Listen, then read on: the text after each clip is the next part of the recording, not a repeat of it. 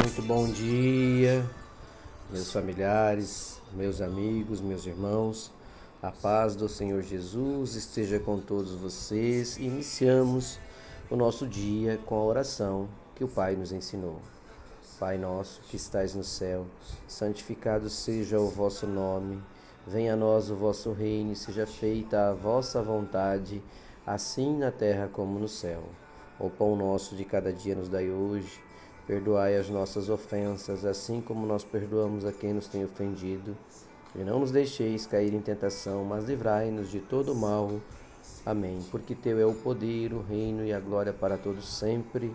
Louvado seja nosso Senhor Jesus Cristo, que para sempre seja louvado.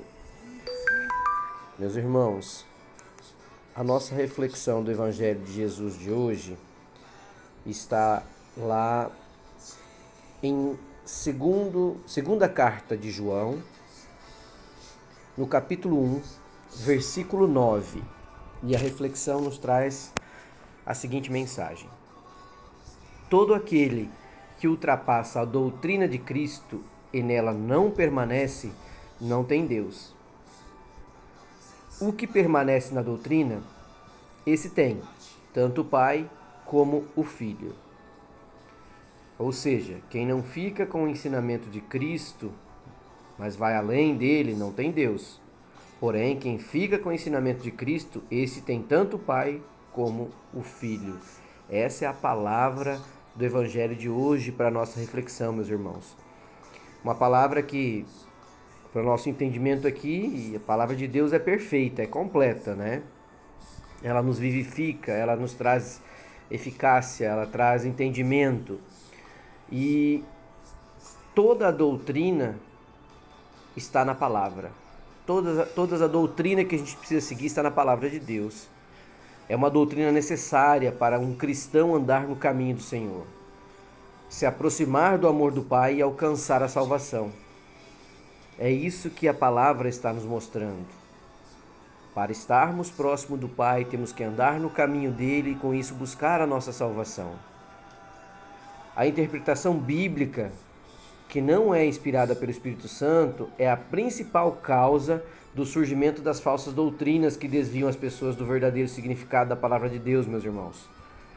Então a gente vê é, em várias situações, em muitos momentos, é, várias pessoas que eu diria com não com uma boa intenção, às vezes ludibriando aquele que tem fé, enganando aquele que busca a palavra de Cristo com palavras que não são oriundas da Bíblia, que não são ensinamentos através do, do que Deus e Jesus Cristo nos deixou, né, com as inspirações do Espírito Santo, que são todas as, as cartas que nós temos dos apóstolos e de, de todos que contribuíram com a palavra de Deus e que nos contam através da Bíblia as passagens de Cristo, né?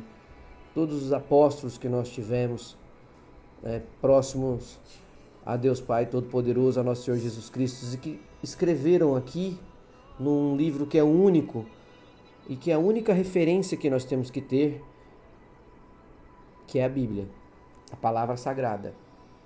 Então, tem muita gente que usa de falsa doutrina para afastar as pessoas do verdadeiro significado da palavra de Deus. A doutrina é o modo de viver, é, são duas coisas diferentes, mas elas precisam andar juntas. Você ter doutrina e ter um modo de viver tem que estar tá muito alinhado com a palavra de Deus. Elas não podem caminhar em caminhos diferentes, irmãos. A doutrina é o modo de viver, são duas coisas que andam juntas. Isso tem que ficar muito claro para a gente. Você não pode viver certo e não crer certo.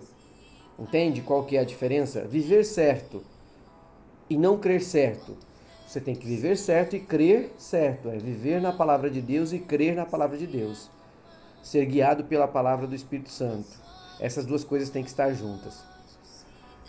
Por isso é necessário que haja meditação da palavra de Deus e discernimento através do Espírito Santo de Deus. E o que está aqui para nós hoje na palavra é isso: todo aquele que ultrapassa a doutrina de Cristo nela não permanece, não tem Deus. O que permanece na doutrina, esse tem tanto o Pai como o Filho. Ou seja, é isso que a palavra hoje quer nos ensinar.